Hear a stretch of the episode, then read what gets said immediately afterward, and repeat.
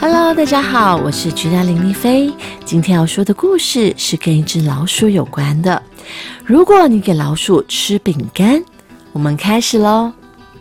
如果你请一只老鼠吃饼干，它就会跟你要杯牛奶。你给它牛奶，它一定会跟你要吸管。喝过牛奶，它就会要手巾。抹过了嘴，它就要照镜子。看看嘴上有没有留下牛奶胡子，一照镜子，他就会说头发也该剪了。他一定会跟你要一把剪指甲的小剪刀。他给自己剪过的头发，就会开口要扫把扫地。他会认真的扫起地来，他会越扫越起劲，把屋子里所有的房间都扫过。他一定会大卖力气，连地板也都洗过。做完了事，他一定会想睡个觉。你就得替他弄个小盒子当小床，还得有枕头，还有小被子。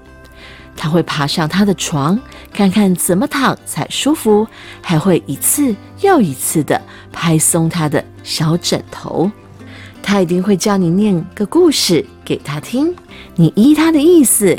给他念念你的一本图画书，他就会叫你让他看看图里的插图。他一看插图，高兴起来，他就会说自己也想画他一幅。他会跟你要张纸，要蜡笔，他会认真画一幅图画。画好了图画，他想签名，就会跟你要一支钢笔。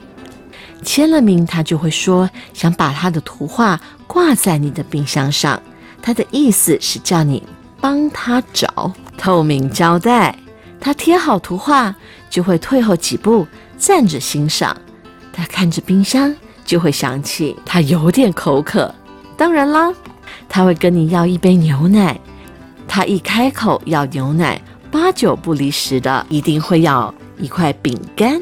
好让他就跟着牛奶一起吃。The end，是一只可爱又可恶的小老鼠吧？一直要跟主人要东西。如果现实生活中真的有一只这样的老鼠，那是挺麻烦的。好了，小朋友，祝你们有个美梦哦！我们下周见，晚安喽。